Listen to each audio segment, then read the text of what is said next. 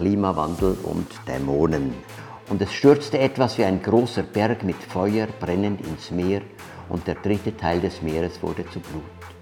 Und der dritte Engel blies seine Posaune, und es fiel ein großer Stern vom Himmel, der brannte wie eine Fackel und fiel auf den dritten Teil der Wasserströme und auf die Wasserquellen.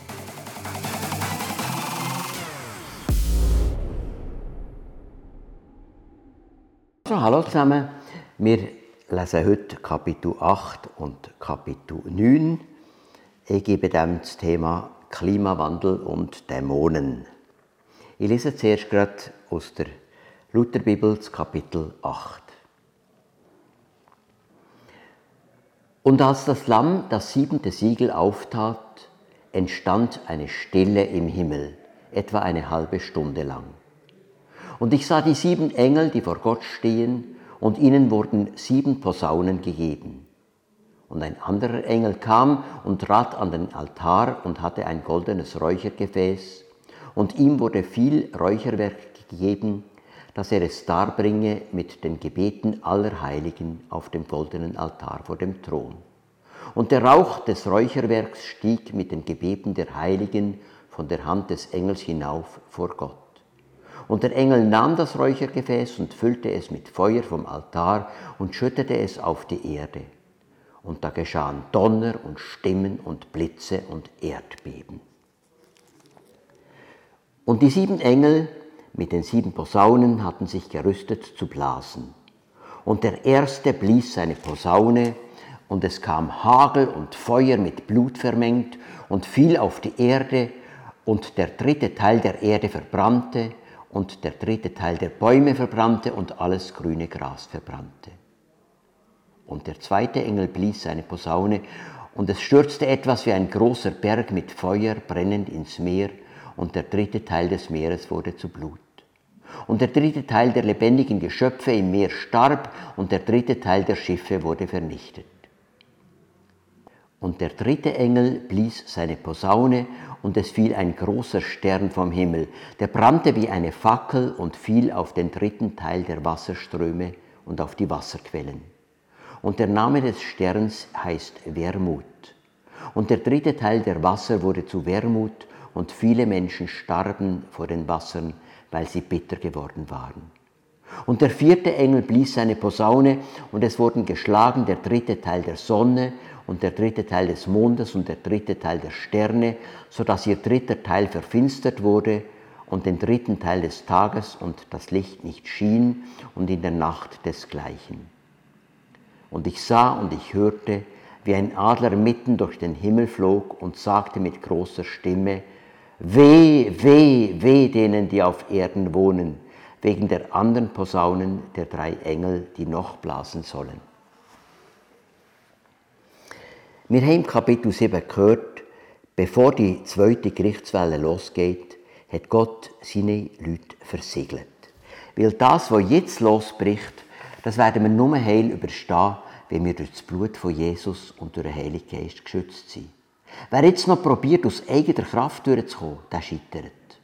Und am Anfang vom Kapitel 8 wird gezeigt, bevor das Schreckliche anfängt, gibt es noch eine halbe Stunde, das heißt eine privilegierte, geschützte Zeit vor Gebetsstille. Wir sehen, das Gebet, wo wir hier unten meistens in grosser Schwachheit zu Gott schicken, dass die Gebet voll Kraft sind und direkt vor den Thron von Gott kommen. Das ist wichtig. Durch die zweite Welle durch, das wird klargestellt, kommen wir nur mit zwei Sachen, mit dem Gebet und mit dem Siegel vom lebendigen Gott auf der Stirn. Wir haben gesehen, die zweite Gerichtswelle ist, wie es manchmal ist beim Meer, eine größere als die erste und dahinter kommt noch eine größere, die dritte Welle. Die Offenbarung ist wie ein Kunstwerk aufgebaut. Es ist so viel Klarheit da, so in der Art, wie die Endgeschichte sich entwickelt. Da herrscht kein Durcheinander, sondern es ist eine göttlich geplante Struktur. Es ist ein Ausdruck davon, dass die Endzeitereignisse voll in Gottes Hand sind. Jetzt sind Kapitel 8 und 9 die sogenannten Posaunengerichte. Die Posaune wird in der ganzen Welt als Alarmsignal verwendet, zum Beispiel bei Katastrophen, Feuer und Finden. Wenn in der ersten Welle die vier Ritter der Imperialismus, der Krieg, Teuerung, Hunger und Tod zeigt, so symbolisieren die vier ersten Posaunen da Umwelt, Klimakatastrophe. Kapitel 8 ist das Umweltkapitel der Offenbarung. Wir Christen werden uns mit allen Menschen von gutem Willen verbünden, für die Umwelt, die Schöpfung aus allen Kräften zu schützen. Gleichzeitig haben wir, die glauben, einen tieferen Einblick. All die Katastrophen sind noch im Bereich der Heimsuchungsgericht, von der Gnadenzeit, wo Gott uns zur Buß, zur Umkehr ruft, an sein Vaterherz. Die vier Umweltkatastrophen, die hier geschildert werden, sie sind Warnzeichen. Wie wichtig ist, dass wir Warnzeichen erkennen und sie nicht überschauen. Gott schenkt uns im Laufe unseres Lebens gegen wieder so Hinweise und Warnzeichen. Es ist wie im Straßenverkehr. Wir tun gut daran, die Strassenverkehrszeichen zu beachten. Bei Rot über die Kreuzung fahren, das ist nicht ratsam. Schon Menge Unfall ist dabei passiert. So wie die Strassenverkehrszeichen nötig sind für das Zusammenleben, so schickt Gott uns auf allen Lebensgebieten Zeichen, die wir nicht einfach überfahren und überschauen oder missachten. Zeichen in Form von Krankheiten, von Unfällen, von Misserfolg, von Grenzerfahrungen oder eben Umweltkatastrophen. Sehen wir die Zeichen von Gott? Reagieren wir darauf? Die ersten vier Posaunen erwähnen vier Arten von Umweltkatastrophen. Landkatastrophen, Meereskatastrophen, Trinkwasserkatastrophen und Klimakatastrophen. Die Bilder reden sehr direkt zu uns. Ich denke, wir müssen gar nicht in allen Details erklären. Etliches haben wir in den vergangenen Jahren und Jahrhunderten erlebt. Zum Beispiel Tsunamis, durch unterirdische Erdbeben und Vulkanausbrüche hervorgerufen. Das große Sterben von Lebewesen im Meer, durch Ölpest zum Beispiel. Als drittes muss man uns heute nicht erklären, dass durch Fehler von Menschen Wasserströme und Quellen versucht werden. Und schließlich erleben wir, wie das Licht vor der Sonne entweder durch einen menschlichen Egoismus verdunkelt wird, wie durch einen Smog in Großstädten, oder dass die Sonne durch einen Gleichegoismus verstärkt abbrennt, Stichwort Ozonschicht. Sicher ist, dass wir im Gegensatz zu den ersten Lesern der Offenbarung es uns heute plastisch und konkret vorstellen was damit gemeint ist, dass durch menschliche Fehleingriffe die wunderbare Schöpfung kaputt gemacht werden kann. Das ist den Empfänger vom Offenbarungsbrief im Jahr 90 nach Christus sicher nicht bewusst gewesen. Ja, jetzt können wir die vier ersten Posaunen wörtlich verstehen, aber auch sinnbildlich symbolisch. Die erste Posaune kann man deuten, das Gericht passiert zuerst am Haus von Gott. Das grüne Gras und die Bäume bedeuten in der Sprache der Offenbarung die Christen, die Erde, die Kulturwelt. Also die christliche Kulturwelt wird beschädigt. Das erleben wir jetzt in Europa. Vor wenigen Jahrzehnten waren christliche Grundwerte völlig normal, die Grundlage der europäischen Staaten. In kurzer Zeit ist die christliche Grundkultur bei uns komplett aufgelöst worden. Dann als zweites Katastrophe am Völkermeer. Das Wort Meer steht in der Offenbarung für die Vielfalt der Völker vor Erde. Dort ist heute eine Verwirrung und ein Durcheinander wie kaum je. Dann kommen Betreuungen von den Wasserquellen, von den Erkenntnisquellen und schließlich im Wechsel an den Gestirn, am geistigen Klima. Wir haben schon gehört, dass die Sterne und die Sonne und der Mond auch als Leitlinie verstanden werden können. Die Sonne als das Licht vom Evangelium, der Mond als Botschaft der Religionen mit ihrem kleinen Licht und Sterne als Orientierungspunkt, Leitsterne der Menschheit. Wie aktuell ist die wörtliche und symbolische Deutung von diesen vier ersten Posaunen und jetzt gehen die Wehen so richtig los. Am Ende von Kapitel 8 fliegt der Engel wie ein Adler mit durch den Himmel und ruft dreimal aus: Wehe, wehe, wehe.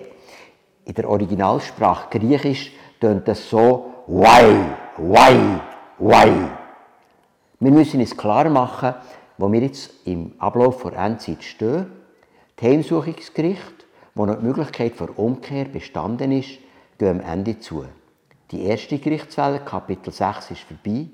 Von der zweiten Gerichtswelle, der warnenden Posaunengericht, sind schon vier von den sieben Posaunen ertönt, die vier Umweltposaunen. Und jetzt stehen also noch drei Posaunen bevor, Posaunen 5 und 6, die werden im Kapitel 9 geschildert. Die siebte und letzte Posaune ist dann die letzte Gerichtswelle in Kapitel 16. Die drei Weherufe bedeuten Achtung, jetzt fängt die Schlussphase an. Die ist schmerzlicher wie alles vorher. Wehe, wehe, wehe. Jetzt hat auf Deutsch das Wort Wehe eine doppelte Bedeutung. Es ist nicht nur ein Ausruf vom Schmerz, sondern zugleich auch Bezeichnung für die entscheidende Schlussphase vor der Geburt. Die Wehe gehen los. Jesus selber hat die Endzeit als eine Zeit der Geburtswehe bezeichnet. Während die Welt also in diesen Katastrophen, die jetzt kommen, nur Schmerz und Leid sieht, sehen wir in Jesus, dass sie Schmerzen vor einer wunderbaren Geburt. Ich erinnere mich, wo meine Frau Brigitte und ich, wo wir zusammen zu den Geburten von unseren Kindern ins Spital sind. Das war ganz eine besondere, eine heilige, einzigartige Stimmung im Auto. Wir haben gewusst, einerseits kommt jetzt für Brigitte die Zeit der Geburtsschmerzen. Andererseits haben wir gespürt, gleich werden wir ein absolutes Wunder in den Armen tragen in den nächsten Stunden. Ein neues, einzigartiges Menschli direkt von Gott geschickt. In dieser Haltung sollen Christen von der ersten Gemeinde und wir die entscheidenden, schmerzprägten Zeiten erleben. Das sind Geburtswehen. Mit im Kampf und Schmerz wissen wir, jetzt kommt neues Leben, ewige Freude. Und in diesem Licht müssen wir jetzt so das schreckliche Kapitel 9 lesen. Es sind die Wehen Nummer 1 und 2. Ich lese euch das Kapitel 9. Und der fünfte Engel blies seine Posaune, und ich sah einen Stern gefallen vom Himmel auf die Erde, und ihm wurde der Schlüssel zum Brunnen des Abgrunds gegeben. Und er tat den Brunnen des Abgrunds auf, und es stieg auf ein Rauch aus dem Brunnen, wie der Rauch eines großen Ofens, und es wurde verfinstert die Sonne und die Luft von dem Rauch des Brunnens. Und aus dem Rauch kamen Heuschrecken auf die Erde, und ihnen wurde Macht gegeben, wie die Skorpione auf Erden Macht haben. Und es wurde ihnen gesagt, sie sollten nicht Schaden tun dem Gras auf Erden, noch allem Grünen, noch irgendeinem Baum, sondern allein den Menschen, die nicht das Siegel Gottes haben an ihren Stirnen. Und ihnen wurde Macht gegeben, nicht dass sie töteten, sondern sie quälten fünf Monate lang. Und ihre Qual war wie eine Qual von einem Skorpion, wenn er einen Menschen sticht. Und in jenen Tagen werden die Menschen den Tod suchen und nicht finden. Sie werden begehren zu sterben und der Tod wird von ihnen fliehen. Und die Heuschrecken sahen aus wie Rosse, die zum Krieg gerüstet sind. Und auf ihren Köpfen war etwas wie goldene Kronen und ihr Antlitz glich der Menschenantlitz. Und sie hatten Haar wie Frauenhaar und Zähne wie Löwenzähne und hatten Panzer wie eiserne Panzer. Und das Rasseln ihrer Flügel war wie das Rasseln der Wagen vieler Rosse, die in den Krieg laufen. Und hatten Schwänze wie Skorpione und hatten Stacheln. Und in ihren Schwänzen war ihre Kraft Schaden zu tun den Menschen fünf Monate lang. Sie hatten über sich einen König, den Engel des Abgrunds. Sein Name heißt auf Hebräisch Abaddon und auf Griechisch hat er den Namen Apollyon. Das erste Wehe ist vorüber, siehe, es kommen noch zwei Wehe danach. Und der sechste Engel blies seine Posaune, und ich hörte eine Stimme aus den vier Ecken des goldenen Altars vor Gott, die sprach zu dem sechsten Engel, der die Posaune hatte, Lass los die vier Engel, die gebunden sind an den großen Strom Euphrat. Und es wurden losgelassen die vier Engel, die bereit waren für die Stunde und den Tag und den Monat und das Jahr zu töten den dritten Teil der Menschen. Und die Zahl des reitenden Heeres war viel tausendmal tausend. Und ich hörte ihre Zahl. Und so sah ich in dieser Erscheinung die Rosse und die darauf saßen, Sie hatten feuerrote und blaue und schwefelgelbe Panzer und die Häupter der Rosse waren wie die Häupter der Löwen und aus ihren Mäulern kamen Feuer und Rauch und Schwefel. Von diesen drei Plagen wurden getötet der dritte Teil der Menschen von dem Feuer und Rauch und Schwefel, der aus ihren Mäulern kam. Denn die Kraft der Rosse war in ihrem Maul und ihren Schwänzen, denn ihre Schwänze waren den Schlangen gleich und hatten Häupter, mit denen taten sie Schaden. Und die übrigen Leute, die nicht getötet wurden von diesen Plagen, bekehrten sich dennoch nicht von den Werken ihrer Hände, dass sie nicht mehr anbeteten die bösen Geister und die goldenen, silbernen, ehernen, steinernen, hölzernen Götzen, die weder sehen noch hören noch gehen können. Und sie bekehrten sich auch nicht von ihrem Morden, ihrer Zauberei, ihrer Unzucht und ihrer Dieberei.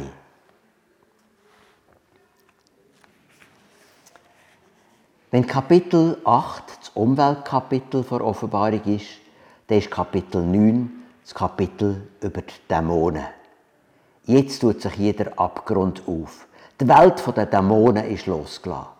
Ja, sogar der König der Unterwelt mit Namen Abaddon oder Apollyon zeigt sich. Ich staune ging wieder, wie locker easy unsere heutige Welt mit den Dämonen umgeht.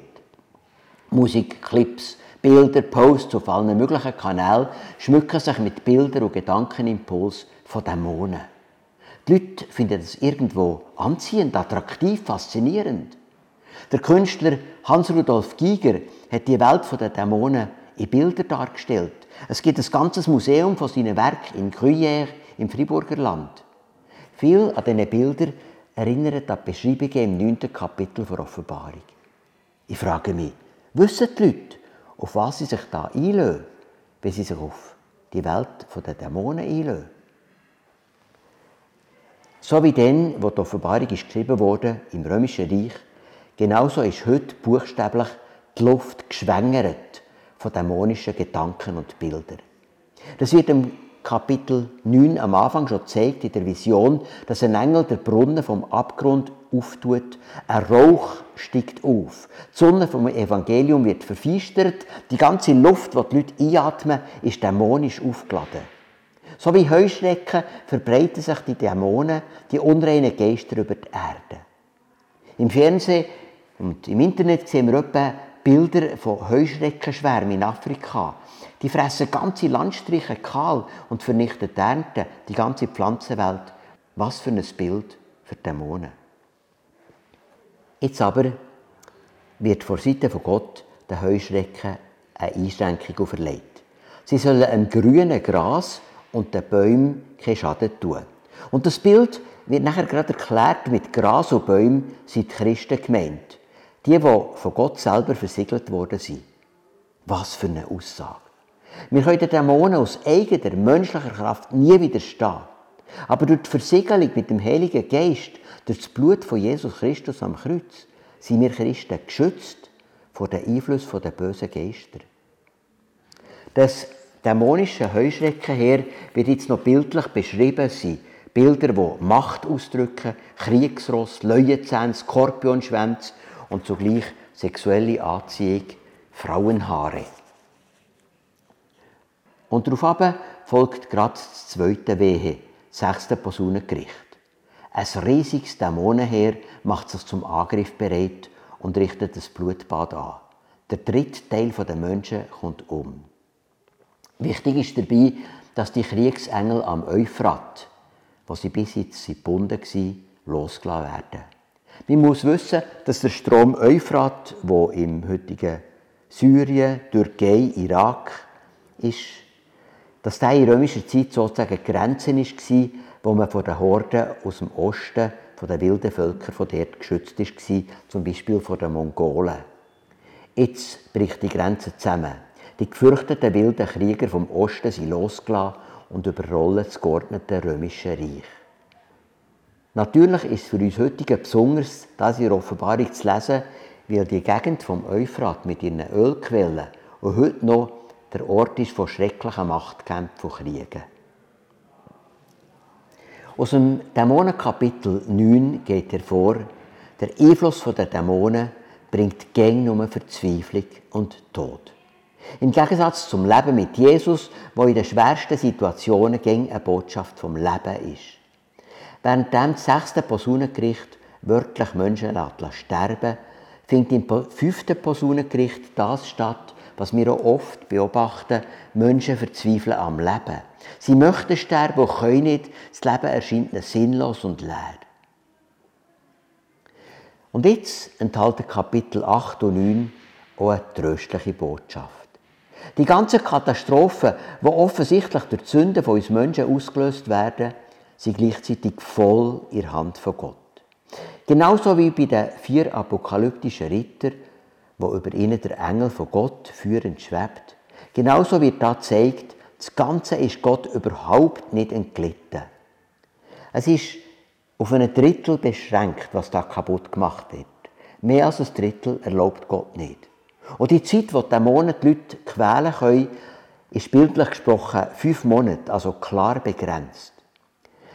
Die Todesengel am Euphrat treten auf die Stunde genau dann auf, wenn Gott es bestimmt hat. Wieder einmal, wie an vielen Stellen der Offenbarung, wird auch wieder hier bekräftigt, wie im Kapitel 4 im Thronsaal, es wird regiert. Was für ein Trost ist das? Dabei sind Personen 1 und 4 und Personen 5 und 6 in einem Punkt deutlich unterschieden. Für die vier Umweltpersonen gilt, gleich wie bei den vier apokalyptischen Ritter, sollen und dürfen wir Christen uns engagieren für eine gerechtere und friedliche Welt. Wir sollen uns gegen Imperialismus, Krieg, Hunger und Teuerung, Seuchen einsetzen. Und genauso gegen die Zerstörung der Erde, der Meer, der Wasserquellen und vom Klima. Und gleichzeitig wissen wir Christen, der Einsatz, so wichtig das er ist, er wird die Welt nicht retten können Weil ganz realistisch sagt das Ende vom Kapitel 9, trotz allen Warngericht, hat die Leute nicht umgekehrt. Sie sehen sich nicht bekehrt von ihrem Egoismus, von ihrem Götzendienst dem Geld gegenüber, von Unzucht. Also, aller Kampf für einen Frieden und die Erhaltung der Schöpfung, so nötig das er ist, das wird nicht zum vollen Erfolg führen, weil er gegen wieder am menschlichen Egoismus den Mächtigen und Einflussreichen scheitert, aber genauso an dem von uns Normalos. Weil nur einer wird schlussendlich der ganze Frieden und die ganze Rettung der Schöpfung bringen, Gott selber. Das wird dann in den zwei Schlusskapiteln der Offenbarung gezeigt. Damit sind wir am Schluss von der zweiten Gerichtswelle, von den sechs Personengerichten. Die werden gesehen. In den nächsten Kapiteln werden Katastrophen und Herausforderungen noch intensiver. Aber das ist typisch für die Offenbarung. Je mehr der Druck durchs Leiden steigt, wo ja auch uns Christen nicht erspart wird, desto stärker und gewaltiger ist auch die Trostbotschaft. Weil, wie heißt es im ersten Kapitel? Jesus Christus ist der helle Morgenstern. Die Nacht ist vorgerückt, gleichzeitig wissen die Glaubenden, der Morgen ist näher und näher. Und darum, je quälender die Todesnacht wird, desto heller leuchtet in den Herzen der Glaubenden das Licht vom Morgenstern, das Licht vom Morgen vor Ewigkeit. So wie es im Buch der Sprüche, Sprüch 4,18 heißt, des gerechten Pfad glänzt wie das Licht am Morgen, das immer heller leuchtet bis zum vollen Tag.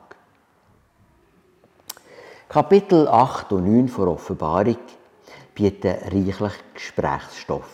Zum Beispiel zu folgenden Themen Umweltzerstörung.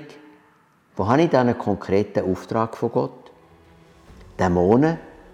Wo erlebe ich und sehe den Einfluss von Dämonen und ihre Faszination und wie tue ich mich schützen? Gebet und Versiegelung als Schutz. Erlebe ich das im Alltag?